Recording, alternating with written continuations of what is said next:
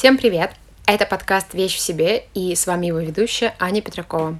В этом подкасте я разговариваю о разных вещах и предметах с людьми, которые их придумывают и создают. Для тех, кому удобнее слушать подкасты ВКонтакте, Теперь это можно сделать и там. Его легко найти в аудиозаписях, а для тех, кто не хочет пропускать эпизоды, могут подписаться на страничку подкаста, которая так и называется «Подкаст Вещь себе», на которой всегда будут апдейты новых эпизодов. Также у моего подкаста появился телеграм-канал. Пока он не очень наполнен, туда я буду выкладывать фотографии из посещений производств, потому что я очень люблю посещать разные производства и мастерские. Разные статьи, книги и фильмы, которые читаю и смотрю сама, про дизайн и смежные темы. Так что подписывайтесь, и вы сможете быть в курсе какой-то интересной информации. Там я буду говорить не только про подкаст.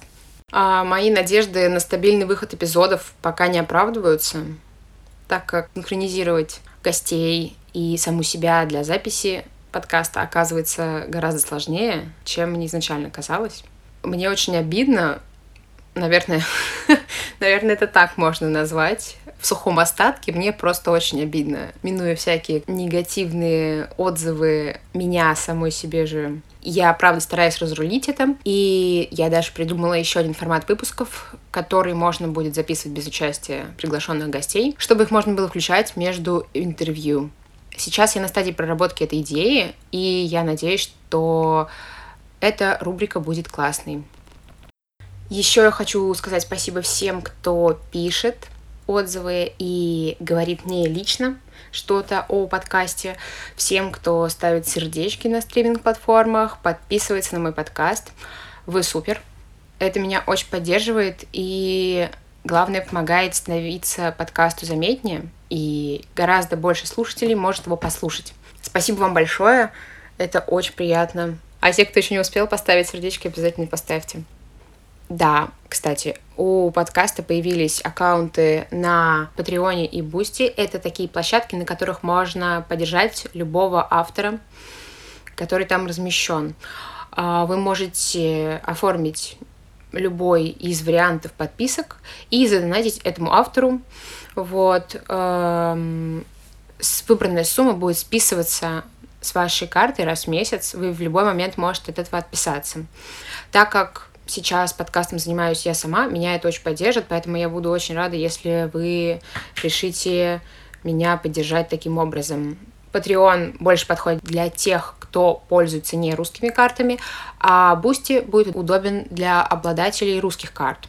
Все ссылки на платформы, на Telegram, на группу ВКонтакте э, будут в описании этого выпуска.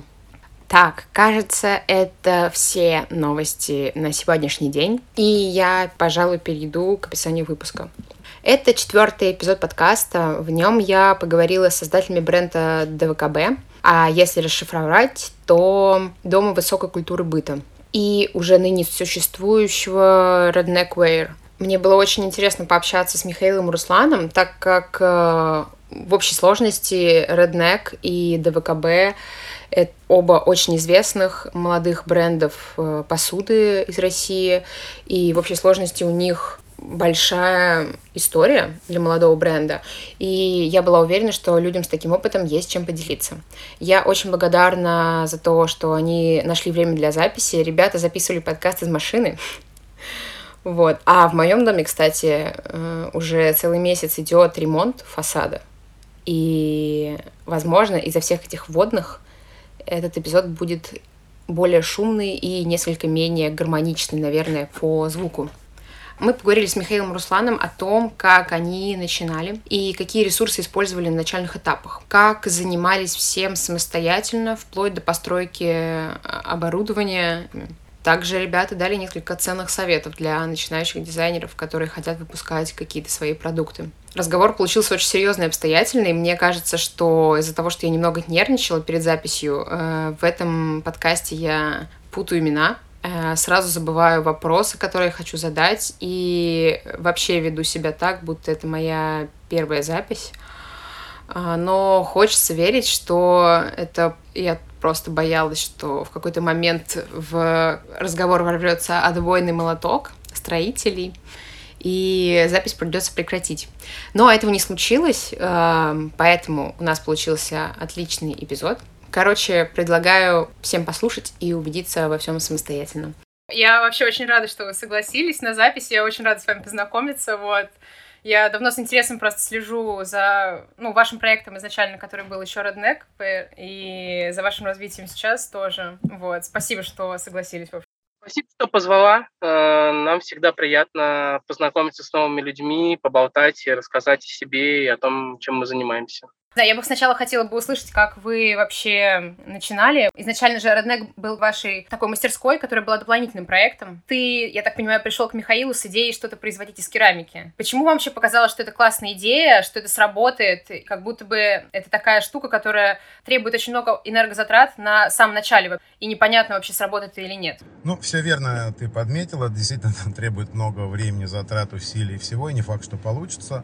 Но изначально идея родилась не, даже не у меня, а у моей одногруппницы Даши, э, девочки. Э, вот, она э, пришла с идеей, Руслан, мы вместе учились в Строгановке на отделении керамики. Муж может дать денег на оборудование, давай займемся посудой. Я буду искать заказы, а ты изго- изготавливать их.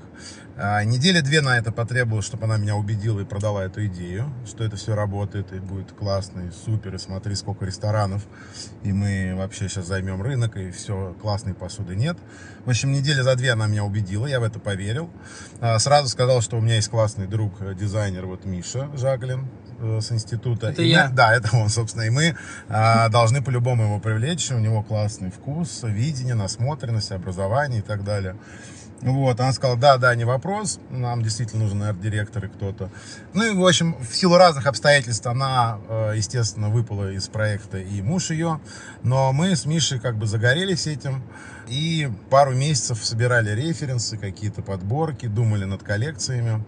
Это было где-то в октябре 2012 года. И в начале января 2013 наша э, подруга институт, с института Маша Сомик, такой андеграундный художник, не знаю, знаком это или нет, э, она говорит, Русь, смотри, ты же керамист, а я курирую э, ярмарку такую крафтовую, ремесленническую на флаконе. Она будет через месяц, может, что-нибудь через месяц сделаешь. Я такой, о, прикольно, вот как раз тот самый волшебный какой-то такой шанс а, уже ну, перейти от идей и каких-то там устремлений, вот как бы реально кейс есть, чтобы уже реализовать какую-то идею. И мы с Мишей так посидели, прикинули за пару дней, придумали концепцию, вот это название Redneck, собственно, супруга Миши вот придумала, смотря на нас, как мы мучаемся с названием а, бренда, вот. Придумали коллекцию в рамках этого нашей концепции, вот, что она такая из красной глины, с белой глазурью. Но я думаю, Миша лучше расскажет о эстетике, каких-то нюансах. Вот, я просто рассказываю историю, как вот мы пришли к этому, да. И мы осметили, поняли, что это нужно, это примерно порядка там 30 э, тысяч рублей э, за три дня такой, как бы на коленке сделали бизнес-план. Опять же, почему так мало? Потому что есть связи большие. Я керамист втором по поколении.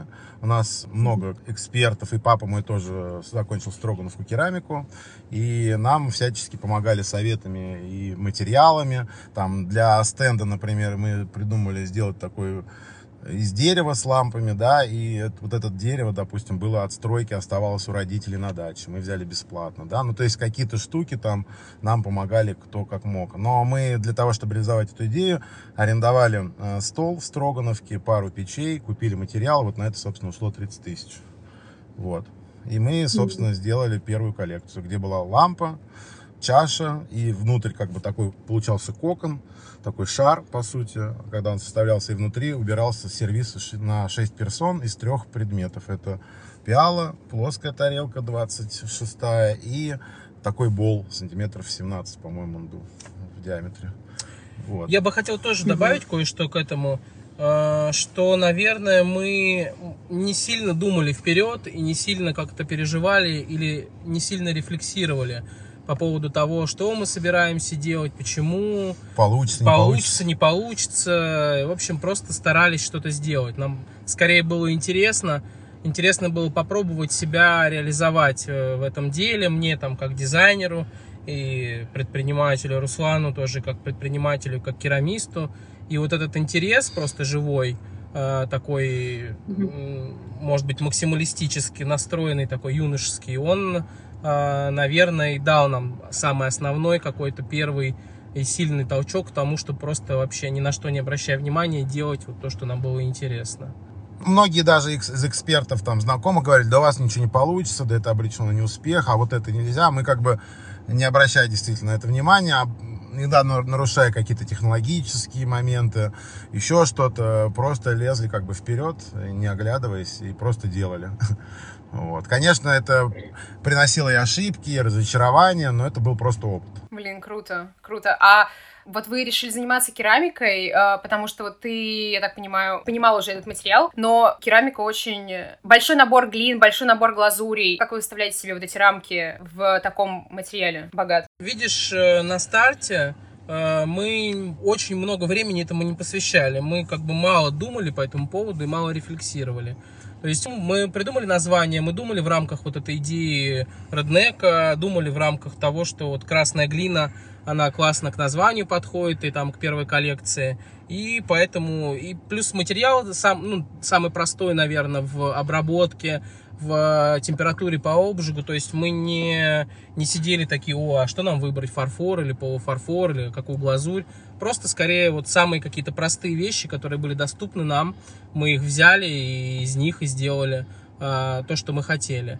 А дальше в процессе уже работы, и когда вот у нас стали появляться клиенты, стали появляться какие-то запросы профессиональные, и вот в рамках этих профессиональных запросов мы тоже старались отвечать на них. То есть Допустим, полуфарфор был выбран материал, потому что он довольно прочный, и его можно будет использовать уже и в посудомойке, и использовать в ресторане. Красная глина более хрупкая, например, да, здесь мы уже переходим там на другой материал. Какие-то глазури, наверное, тоже все идет от, по большей части шло от клиентов и от того, что вписывается в их ресторан, что вписывается в их представление и понимание эстетики и красоты. То есть здесь тоже не было какого-то, знаешь, вот запланированного, спроектированного действия. Скорее, мы вот действовали всегда, исходя из того, что вот мы хотим делать дело, мы хотим зарабатывать деньги, и мы готовы отвечать на потребности клиентов. Мы тогда еще мало думали о дизайне, о том, что вот является нашим характерным каким-то фирменным стилем. И вы, получается, изначально у вас был план, вы хотели работать именно с ресторанами, то есть выполнять большие заказы. Насколько было сложно, в общем, работать с э, запросом как дизайнер и проталкивать как бы свою точку зрения на то, как это должно классно выглядеть, чтобы реализовываться в этом как художник и как дизайнер, а не просто как мастер? Э, изначально не было у нас э, плана э, работать с B2B сегментом. Мы все-таки изначально думали про B2C, то вот мы сделаем коллекцию, и ее у нас там будут покупать, и вот мы какой-то интернет-магазин сделаем. Но очень сложно было в этом ключе продвигаться, потому что на старте было очень немного розничных заказов, Инстаграм тогда не был так сильно развит, не было как-то вот это интернет-торговли и какой-то вот то, что сейчас э, развито мощнее, не было что ли на тот момент, может быть, у нас знаний или опыта, как, как это реализовать. И то, что нас вынесло в B2B, это тоже в некотором роде случайность, потому что, ну да, там мы были первыми, по сути, крафтовыми керамистами э, в России, не считая там каких-то мастерских, которые там, ну, просто э, все что угодно делали. И поэтому о нас писали, нас звали на разные мероприятия, и битубишники сами просто нас нашли в какой-то момент, э, за неимением ничего другого. Э, и мы поняли, что здесь есть деньги, и здесь можно работать, и здесь можно развиваться. Для того, чтобы потом в будущем прийти в B2C, что мы сейчас пытаемся делать. Но мне кажется, что вообще вот эта проблема начинающего дизайна или дизайнера, она часто в излишнем перфекционизме и в излишнем а, представлении о том, что вот эм, какой-то особенный дизайн или какое-то самовыражение через предмет – это единственный возможный правильный путь для развития. Вот наша концепция, она скорее про то, что в первую очередь важнее бизнес и деньги – а дальше уже все остальное это доп, э, что помогает тебе отстраиваться от конкурентов, зарабатывать там больше денег и так далее. То есть я думаю, я стараюсь размышлять и думать о дизайне, конечно, прежде всего вот в категориях такого средства, которое позволяет сделать лучше бренд, продавать больше, в конечном счете получать больше денег. А не о том, что это вот э, место, где я самовыражаюсь и получаю почет, э, славу и, и удовольствие. Это немножко разные, в общем, мне кажется, области. Если мы говорим только про э, самовыражение, наверное, тогда это не про дизайн, а про искусство. То есть я могу сделать предмет, я могу спроектировать какой-то предмет, и он, он такой красивый, и вот мне не важно, продам я его или не продам, а я просто его сделал, я поставил его в музей или там отметился на выставках и все. И вот и скорее вот такой дизайн-искусство, что-то в этом духе. Вот. Я считаю все-таки, что дизайн, он должен именно служить определенной какой-то цели. И для человека, который видит в нем свои э, бенефиты, свои радости, и для производителя и продавца этого дизайна, который с помощью него может продать больше. Ну и конечного пользователя, естественно, который этим пользуется. Ну я, я про человека да, и сказал, да. да. Ну а вы почувствовали вот после, получается, первого маркета, на котором вы участвовали, какое-то вообще ощущение, что это все не зря, что народу этого не хватает, и люди хотят видеть какие-то классные предметы, и они готовы платить за них деньги? Э, такое ощущение было, но все равно немножко скомкано, потому что, по сути, сути, мы зарабатывали на маркетах ровно столько же, сколько мы на них тратили. То есть это была такая работа в ноль. Это, конечно, ну, был определенный пиар-эффект, то есть нас осознавали люди, там какие-то журналисты, они начинали там нас вставлять в какие-то публикации, СМИ, и это как бы создавало определенную историю вокруг нас, э, которая привела в итоге там клиентов, допустим. Но так, чтобы на маркетах у нас массово что-то там покупали, и мы прям зарабатывали деньги, и мы такие, вау, как классно, как много денег, как хорошо, что мы это делаем, сложно сказать. В основном, конечно, да, там прикольные восторженные отзывы, какие-то покупки, но это все равно вот на уровне там ноль. Ну, опять же, это в начале, наверное, в последующем, когда мы участвовали на какой-нибудь ламбаде, все-таки мы там, ну, что-то зарабатывали, но это больше как пиар. Наверное. Мы просто по-другому уже, да, действовали. Вот мы однажды, мы, да, уже когда выросли, как Redneck, у нас было большое производство, и нас позвали поучаствовать на ламбаде, но мы действительно подумали, что почему бы и нет, э, дополнительный пиар устроим.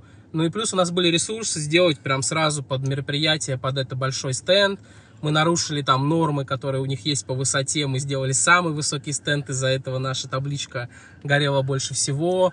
У нас, так как было уже большое производство, у нас копилось много э, предметов там чуть-чуть бракованных, поэтому мы могли давать большой дискаунт на них.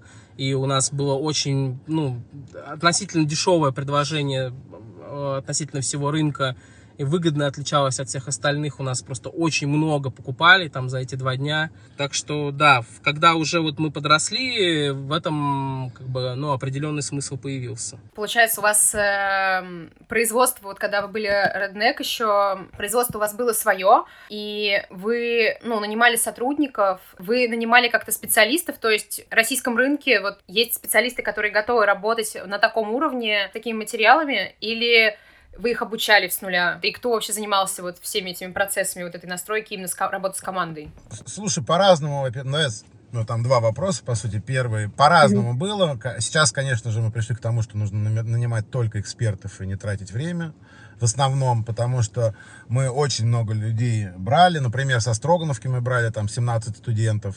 Да, и вот после 17 мы отказались от того, что нужно брать, потому что немножко художники отъездные какие-то. То есть не понимают, что надо руками делать вовремя четко ПТЗ. Ну, то есть, а, по-разному, по-разному было. В основном, наверное... Ну, просто в художественном да. вузе обучают керамистов-художников, да. а когда у тебя мини там производство маленькое, это все равно рутинная работа, и скорее тут, наверное, нужен не художник по керамике, да. а, ну, какой-то вот мастер, э, мастер с опытом, да, с опытом, реально, потому что это все приходит через руки, через э, умение работать с материалом, и чем больше, и то есть есть некая преемственность должна быть, то есть, пример, там, не знаю, у нас было летейщица э, пятого разряда Люба с 30-летним стажем с советского завода Вербилки. То есть она делала, ну, чтобы ты понимал, 250 изделий в день, а начинающий стажер э, в лучшем случае 25-30, и тебе надо было еще там кучу брака отслеживать, да.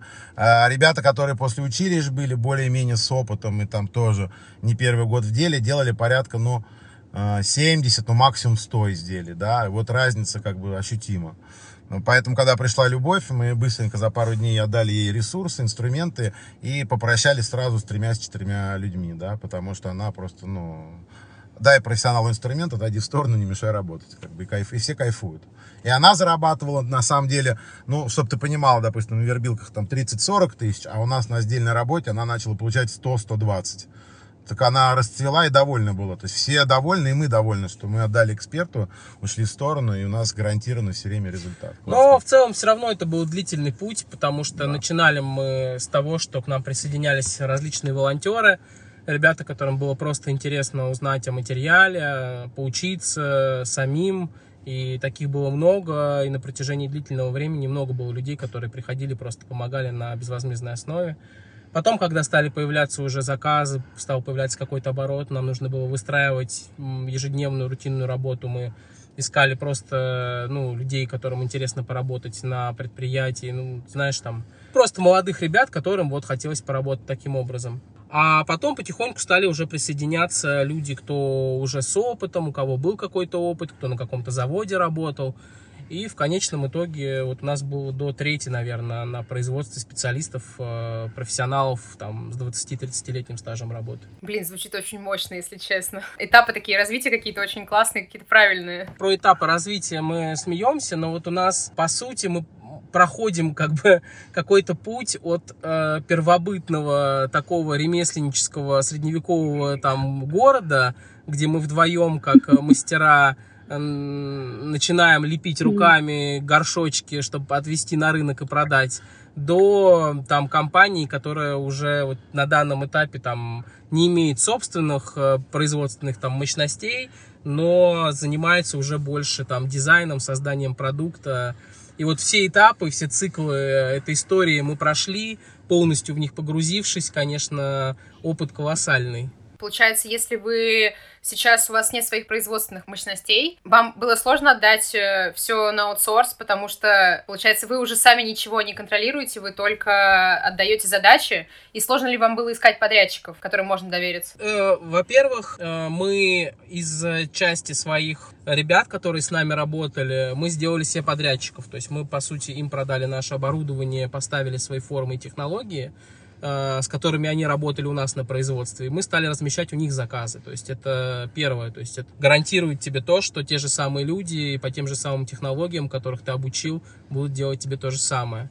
А второе, это не значит, что мы не участвуем в производстве, потому что в конечном итоге все равно невозможно поставить никакому производству задачу, и, что, и ты, и чтобы ты получил э, готовый результат. Ты все равно должен приезжать, спрашивать, узнавать, помогать, подсказывать, настраивать, делать прототипы. Руслан летает постоянно в разные места, настраивает сначала, ну, когда мы вводим там новый предмет какой-то, настраивает покраски, какие-то формы. Обучаешь сотрудников. Обучает сотрудников. Э, и только после этого, когда пройдены там все этапы, 150-300 прототипов сделаны, и выбран один, записан рецепт, э, уже можно отдавать, и, и завод будет выдавать тебе какой-то результат, который ты уже вот согласовал. Не получается, к сожалению, у нас так, чтобы вот ты созвонился по телефону, задачу передал и, и потом получил результат. Ну, бывает только в редких случаях с очень супер классными экспертами. Ну, Есть это, у нас такие да, подрядчики, но да. это, знаешь, как э, такой вот э, уникальный там пару мастеров, которые, не знаю, как, как какие-то самураи такие, знаешь, они оттачивают свое мастерство всю жизнь, им важно даже не деньги, а то, что они делают.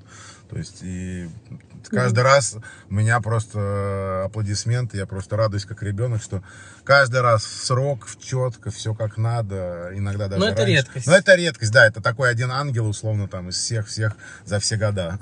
Но такое бывает, и все довольны. Mm-hmm. Я просто вчера была, пришла в гости к ребятам из Solid Water на производство. У них очень классно настроены процессы на самом производстве, и они очень подробно мне рассказывали, как у них это все происходило. Как вы вообще пришли вот к тому, как работает производство, именно чтобы там всем было комфортно работать? Откуда вы черпали вообще этот опыт, чтобы привнести его в свое производство? Смотри, как Миша говорил немножечко раньше, мы прошли эволюционный путь от вот вдвоем в мастерской, потом у нас была вторая мастерская, три одновременно мастерские. В какой-то момент мы устали от администрирования и управления, и закупок, и вообще, ну, всего, всех бизнес-процессов в трех мастерских и доросли до того, что пора открывать свой большой цех. Мы его сделали на Лихоборах, 365 квадратных метров. И мы заранее уже понимали все нюансы, то есть мы обкатали технологии, мы поняли, что работает, что не работает, как должно стоять. Из-за того, что мы работали все время в ограничениях мастерских и подстраивались гибко, да, и открывали уже 3-4 мастерские, уже был опыт понимания некой методологии алгоритмов, то есть что точно должно быть, чего может не быть, в зависимости от ограничения ресурсов. В какой-то момент, э, вот когда мы нашли помещение, мы довольно быстро, мне кажется, спроектировали правильно все, правильно все разместили, оборудование, осметили, нашли деньги и заехали. И поэтому, когда сотрудников мы собрали с трех старых мастерских туда, это уже было удовольствие, потому что работали, например, мы в полуподвале или где вообще нет окон, да, в жуткой жаре, когда печка остывает, не хватает вытяжки 60, и там внутри 60 градусов летом, и все ходят по торсу чуть ли не голые в поту. Ты приезжаешь, у тебя окна пятиметровые, там, шестиметровые потолки, столы на нужной высоте, все выстроено, все классно, тут оборудование стоит на своих местах, везде есть воздух, проход. Тут мы учли уже все нюансы, и всем было здорово и кайфово. Это с точки зрения расположения оборудования, всех нюансов. Оборудование, опять же, из ограничения денег мы делали в основном сами или по каким-то знакомым экспертам кулибиным, а не заказывали, как знаешь, там какая-нибудь в компании, там, Агни, Агни печи или какие-нибудь итальянские. Или итальянские. Или вот у нас было идея, давай купим а, покрашенную камеру, итальянскую или там российскую, неважно, с водяной завесой. У нас такая идея была, чтобы было клево и без респираторов. Но потом по прошествии не хватило денег, и мы там на коленке я сам собрал за 6 тысяч эту камеру, как у нас было до этого, сэкономив деньги. Она стоила, например, 100 тысяч. Спустя пару лет мы в разных местах видели эти, эти камеры и поняли, что они очень плохие. Слава богу, мы их не купили, например, да.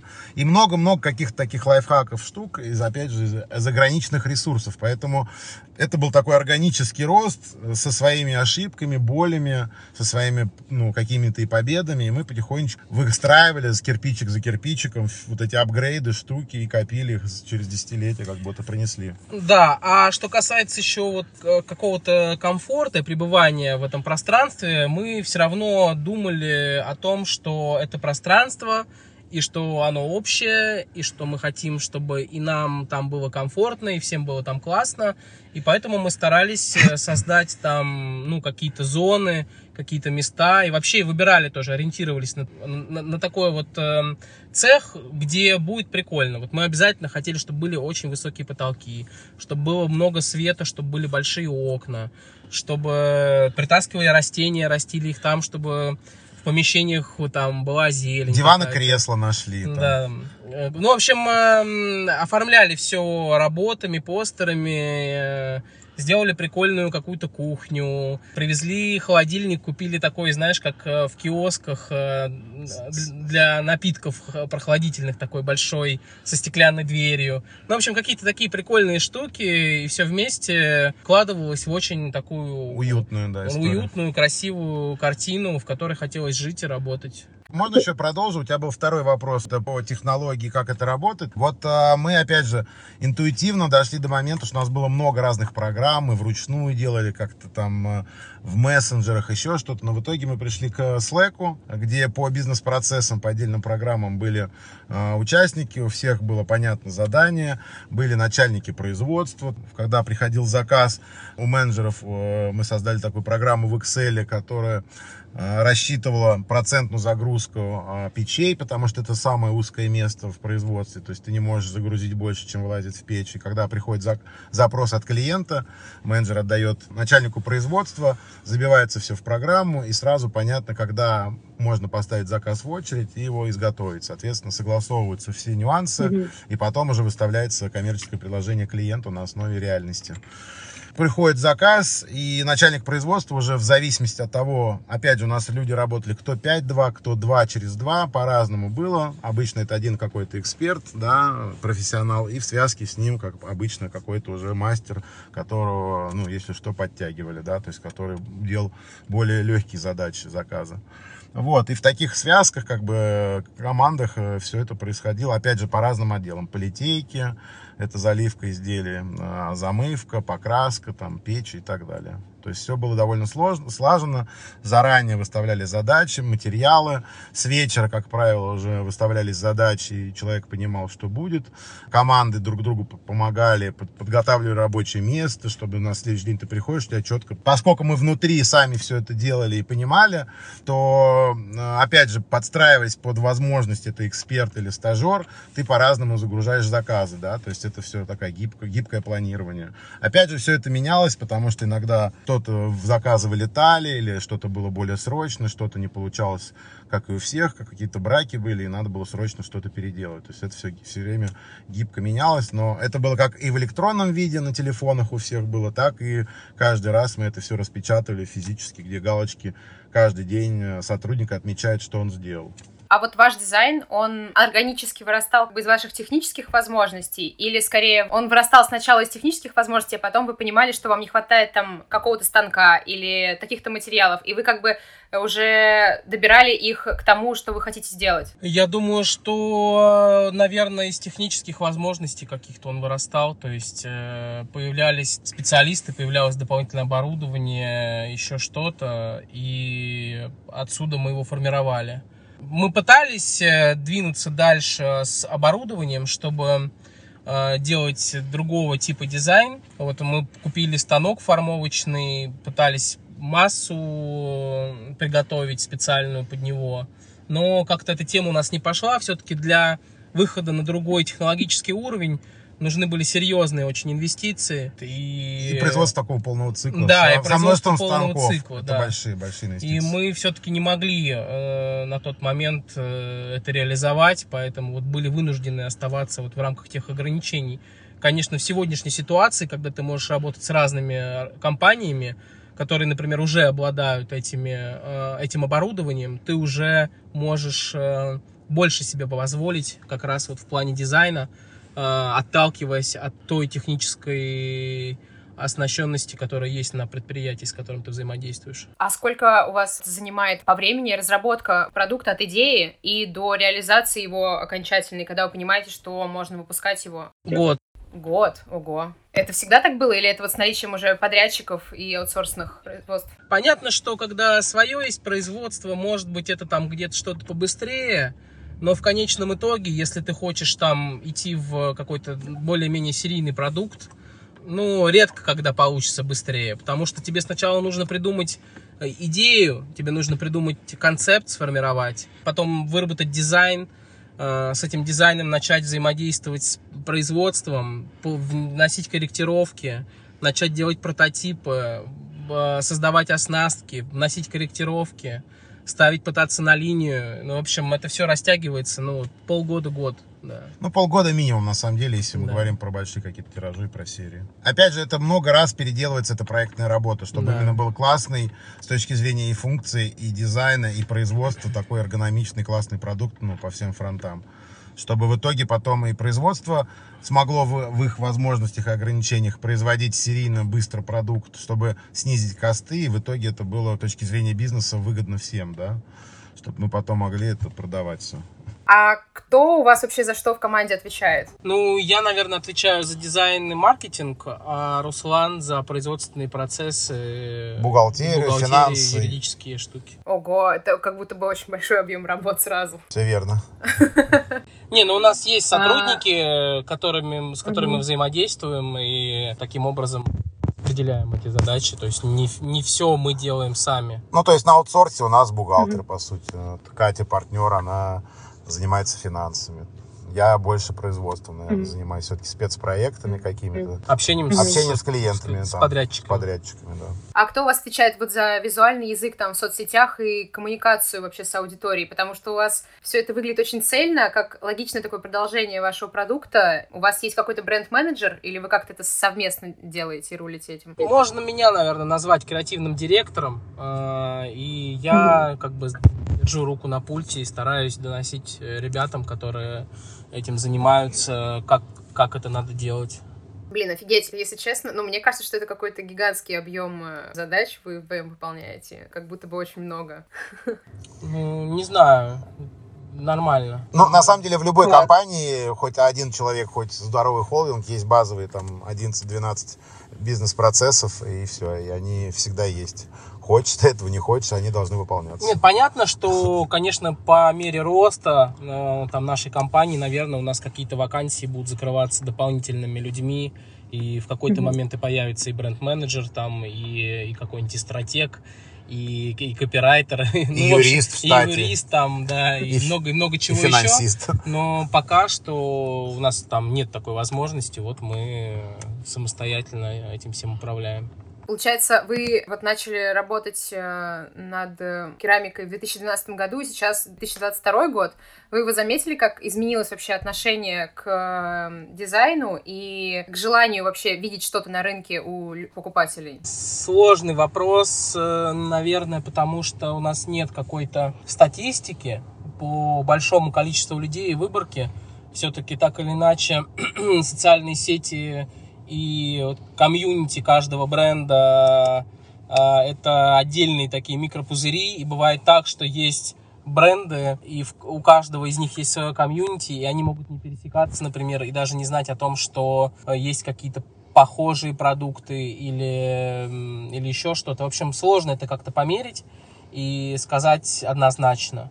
Но кажется, что за это время, наверное, у людей к какому-то местному производству, к какому-то местному дизайну интерес просыпается больше и больше. Хочется верить, что в будущем это будет увеличиваться, наверное. Но это, опять же, только на ощущениях. Я не могу никаких вот цифр э, каких-то конкретных привести по статистике. А вот есть те, на кого вы ориентируетесь как? Ну, какие-то компании, язык которых вам, например, нравится визуальный, или компании, которые классно просто выстраивают все процессы, и вам хотелось бы вот э, следовать за ними? Конечно, мне в целом нравится и дело дизайн, и Solid Water, и нравится Backyard керамика, и Liars коллектив, и PyOptics, и Shue. Э, все вот эти бренды, мне кажется, они очень классные, и у них классные коммуникации, и у каждого есть свои клевые, классные какие-то штуки, на которые хочется ориентироваться, которые хочется попробовать перенять. Да, я вот, наверное, можно сказать, все перечислил, что, что мне нравится. Но есть еще отдельные дизайнеры, э, которые тоже э, вызывают восхищение. Вот Максим Щербаков, э, Superform Studio, с которым мы сделали коллекцию. Он потрясающий. Mm-hmm. Катя Копытина, которая недавно не живет уже в России, тоже замечательный дизайнер. Ну, а вот каких-то производств с точки зрения именно как подхода к работе, не знаю, с материалом, то есть какой-то больше организации внутренней, не внешней, вот, есть какие-то такие, на кого можно ориентироваться? Я думаю, что есть такие заводы, есть такие производства, просто они не в поле нашего зрения. Я думаю, что там какой-нибудь э, Аскона, который делает матрасы, э, в том числе для Икеи они, по-моему, производят. Каких-то еще, наверное, на слуху я так не вспомню. Был какой-то еще клевый, мне говорили, мебельная в Зеленограде, что ли. Не помнишь, как оно называлось? М-м. Но так, чтобы я вот прям приезжал куда-то на производство и натыкался на современное предприятие, Везде, где мы были, есть свои недостатки, свои плюсы, и ты в этих ограничениях и возможностях работаешь. Вот и все. А у вас нет какой-то ощущения какой-то ответственности за то, что вы вот являетесь одним из э, таких видных русских брендов керамики, и готовы ли бы вы выйти, например, на какой-то международный рынок и как-то говорить о себе как о русском бренде, который со своими какими-то стилистическими особенностями, узнаваемой какой-то стилистикой вообще? Ну, у меня, знаешь как, э, в голове такая история мне кажется, что по большому счету нет разницы, откуда бренд. Я думаю, что дизайн это такая штука, она как бы международная. Ну, условно говоря, как наука. Понятно, что есть выходцы там из разных школ, там из разных каких-то мест, э, но мне бы не хотелось рассказывать о том, что мы делаем какой-то особенный русский дизайн. Мне бы, наоборот, хотелось быть просто частью какого-то мирового дизайн-сообщества, и, и все. И если мы накопим в определенный момент сил к тому, чтобы двигаться в эту сторону, то обязательно с удовольствием, с радостью будем рассказывать и показывать наш продукт где только можно. А какие у вас вообще, учитывая еще все сложившиеся там какие-то обстоятельства, у вас какие вообще планы на будущее, они как-то поменялись за эту весну или они примерно в одном направлении остались? Нет, не сильно поменялись планы, плюс-минус то, к чему мы шли, туда же мы, в принципе, и направляемся, туда же мы идем. Понятно, что этот период турбулентности, он оказывал и оказывает психологическое воздействие, потому что ты все равно как человек, как личность э, оказываешься под давлением каких-то вот этих э, больших обстоятельств, на которые сложно повлиять, и перед тобой стоят какие-то разные выборы э, сложные, э, но ты как бы ничего пока что как будто бы другого не остается, кроме как продолжать э, делать то, что ты делаешь и все. Поэтому да, вот мы движемся в том же направлении, куда и хотели. Хотим создать классный магазин товаров для дома. Дом высокой культуры быта. Ой, класс. А, кстати, кто придумал вот это название? Оно классное. Приятно слышать, что людям нравится. Придумал э, я. Еще придумал в то время, когда у нас был Redneck. И в какой-то момент, наверное, вот э, в середине маршрута нашего реднековского уже у меня были мысли о том, что это немножко узковатый бренд и немножко тесноватый. То есть, если я, вдруг мы захотим быть шире, захотим заниматься чем-то еще, другими предметами, э, как-то быть более понятными большему количеству людей, то Redneck, он как бы немножко узковат был. И в какой-то момент, когда мы уже подошли к этому этапу, когда мы выросли из этого костюма, пришло время менять новый, я достал это старое название, я пересмотрел эту концепцию и понял, что она отличная, она до сих пор мне нравится. И вот мы приняли такое решение, что это будет наше новое название. Есть, понятно, сложности с тем, что четыре буквы сложно запомнить. Э, многие путаются в этих буквах э, и так далее, что они безгласных, то есть нет певучего какого-то слога. Это очередная проблема этого названия.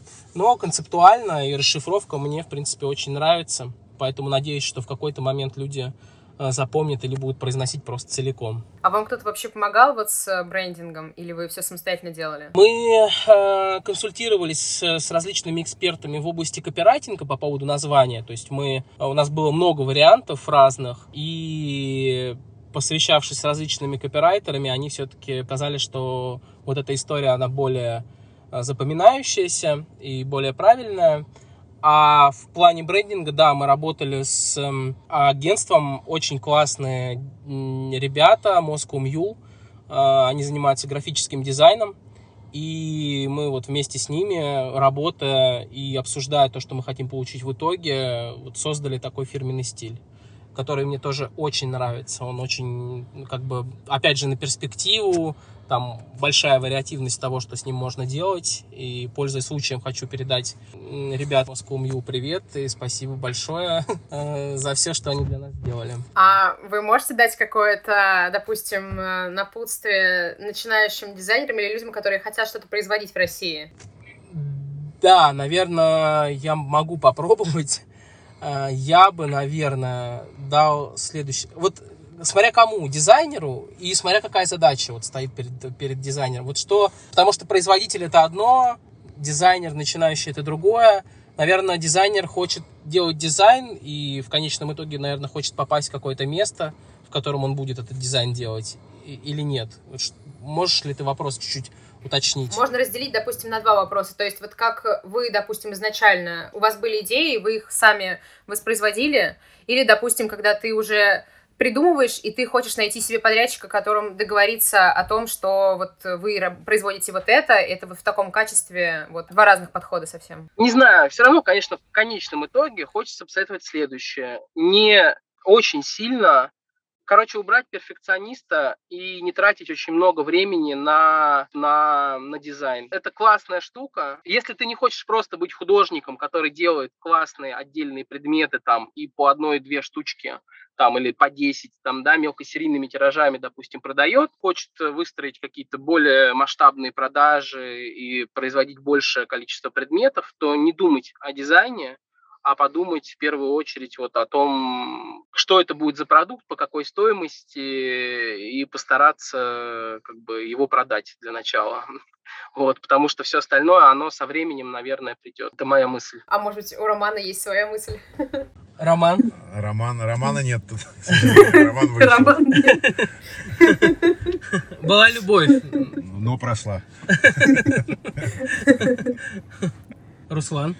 Вопрос повторите. Вопрос повторите, потому что, да, извините, немножечко. Какой совет ты можешь дать начинающему дизайнеру, который хочет вот начать э, делать дизайны и производить предметы?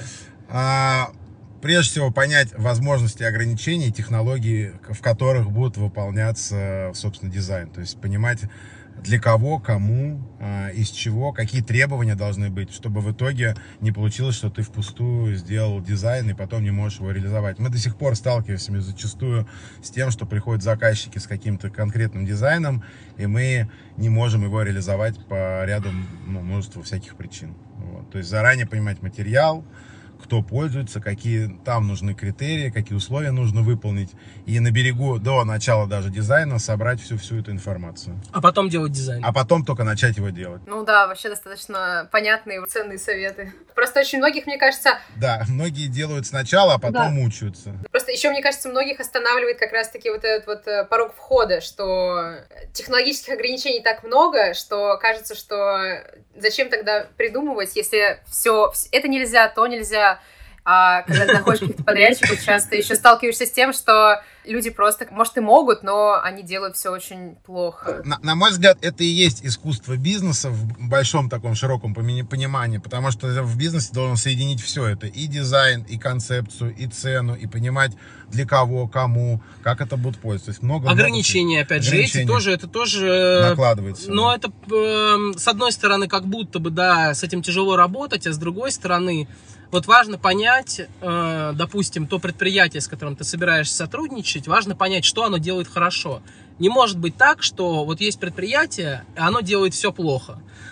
Как бы. Оно бы не выжило. Да, наверняка что-то они делают хорошо. Вот нужно понять, что они делают хорошо, и не пытаться эти ограничения поломать, а нужно попытаться вот в рамках того, что они делают хорошо, предложить что-то новое, что-то что по-другому, чтобы твой предмет получился классным, и производству было легко и здорово его э, производить, и тебе как дизайнеру классно было бы наблюдать э, ну, за этим продуктом, и людям было бы здорово м, Пользоваться, да. этим. Это, кстати, классный совет. Я даже не думала об этом, что ты приходишь и используешь сильные стороны производства. Я как-то вот ехал за рулем, слушал программу э, Пикуленко, по-моему, на Эхо Москвы такой был автоэксперт, и он рассказывал историю про то, что вот запустили, например, э, автомобили Москвич в серию. И нужно на этом автомобиле, потому что вот там идет какой-то апдейт, э, и нужно фары задние, вот у новой модели автомобиля, там фары задние будут другими. И вот для того, чтобы внедрить на этом предприятии то, что фары будут задние и другие, там нужно будет вместо одного болта два болта. И вот для того, чтобы об- всех людей заново научить и обучить, чтобы они запомнили, что сзади два болта теперь, а не один, и там новая фара, требуется там два года. То есть ты постоянно у людей выходит брак. Люди как бы настраиваются на какие-то технологические процессы, на какие-то эти элементы. Очень сложно прийти и сказать, а вот сделай мне теперь 100 там москвичей там с такими-то фарами. Да, можно так сделать, но это просто будет сильно дороже, потому что у тебя будет много брака, люди будут неизбежно ошибаться. Э, В общем, это все упирается в косты, как бы. Тогда ты просто делаешь лимитированную линейку, как бы, там, этих автомобилей или этих продуктов, и ты понимаешь, что они просто в Сибесе сильно дороже. Ну и делает их, опять же, небольшое производство, а скорее маленькое. Может быть, на площадке этого завода какого-то, но все равно это уже другие специалисты, а не просто исполнители, там, условно, рабочие, да, С другой стороны, может быть, дизайнеру, который хочет, ну, как бы стартовать, да, и попробовать, может быть, ему не стоит сильно переживать по поводу того, что сейчас стоимость высокая, а ему стоит принять это как факт, потратить эти деньги сработать в ноль, но получить, например, отклик от клиентов, получить следующие заказы, научиться, опять же, продавать и получить э, объем, на который будет то предприятие, с которым он взаимодействует, работать, и, опять же, путем как бы постоянных заказов, отработки как бы одного и того же, у тебя будет увеличиваться скорость, качество и снижаться стоимость.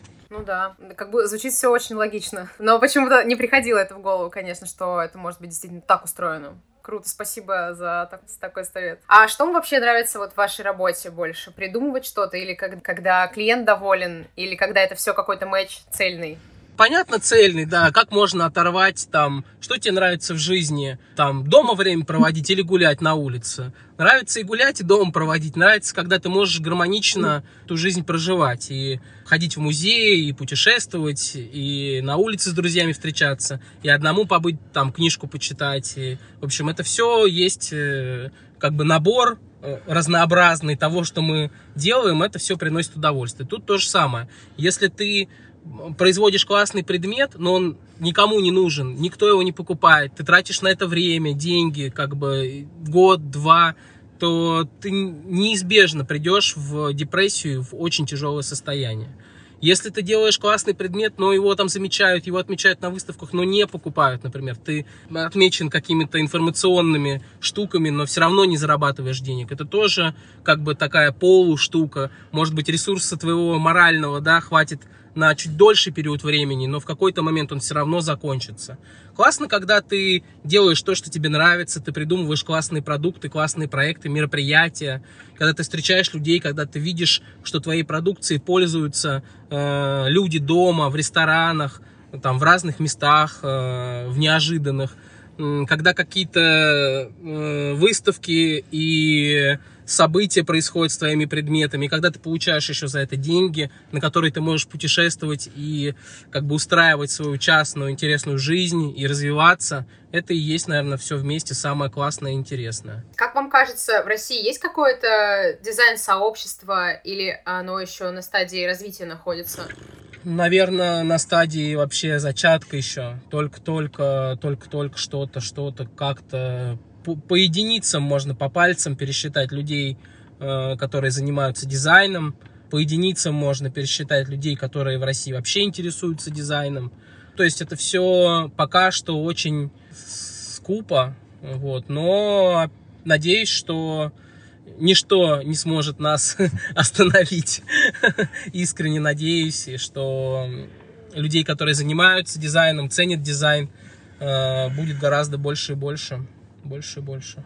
Да. Сообщество не, немного, небольшое. И, кстати, может быть, даже в какой-то степени как будто бы не хватает общения или каких-то мест, где бы мы могли как-то вот взаимодействовать, э, не знаю, встречаться, показывать какие-то штуки, там, не знаю, смотреть новые какие-то вещи. В общем, какая-то вот такая история не условно там государственная или там какая-то пыльная, а какая-то более естественная, свободная, где бы мы могли свободно дискутировать общаться на вот эти темы того, что такое дизайн, с чем его едят. Слушай, ну они же были, в принципе, Архполе делал вот КПД, но не то немножечко, может быть, нам не близко было нас звали, да, но мы почему-то по какой-то причине не примкнули. Это, но бывает это немножко про другое. Немножко про как другое. будто бы, мне кажется, немножко про другое оно субкультурное, немножечко другое, не близко к тебе, но оно есть все равно. Кто-то пытается это сделать, а большого какого-то такой площадки ее нет такой общей российской или московской, чтобы все знали, что регулярно проходят какие-то встречи, форумы, не знаю.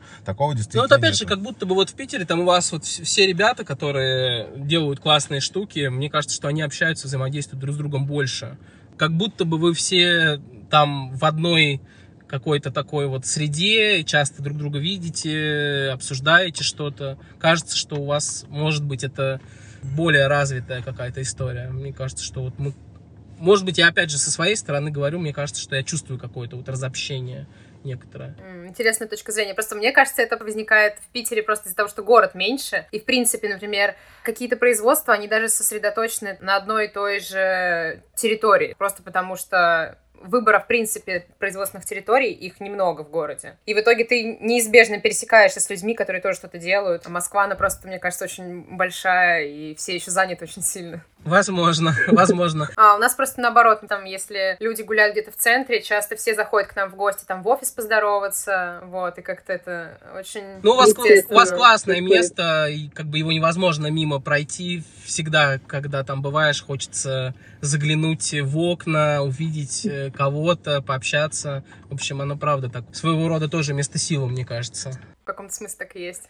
Спасибо большое, что вы вышли со мной на связь. Очень рада была с вами познакомиться. Спасибо большое. Всем привет. Э, надеюсь, получится интересно. Пока-пока. Спасибо, что послушали этот выпуск до конца. Ссылки на сайт и инстаграм Дома высокой культуры быта будут в описании к этому выпуску. Также подписывайтесь на мой подкаст на той платформе, на которой вы слушаете подкасты. Ставьте лайки. Это очень помогает становиться моему подкасту заметнее, и таким образом его сможет увидеть и послушать гораздо больше людей. Пишите отзывы и комментарии. Я очень рада обратной связи. А еще делитесь подкастом в своих соцсетях. Если вы захотите поддержать меня, вы можете оформить подписку на Boosty или Patreon е. Это очень меня поддержит. Подписывайтесь на телеграм-канал подкаста, чтобы получать больше интересной информации про дизайн. Я читаю много книг и фильмов смотрю много. Я обязательно буду делиться ими в своем телеграм-канале. Все ссылки на мой инстаграм, почту, Patreon, телеграм, Boosty будут в описании к этому выпуску. Еще раз спасибо, что прослушали этот эпизод до конца и до встречи.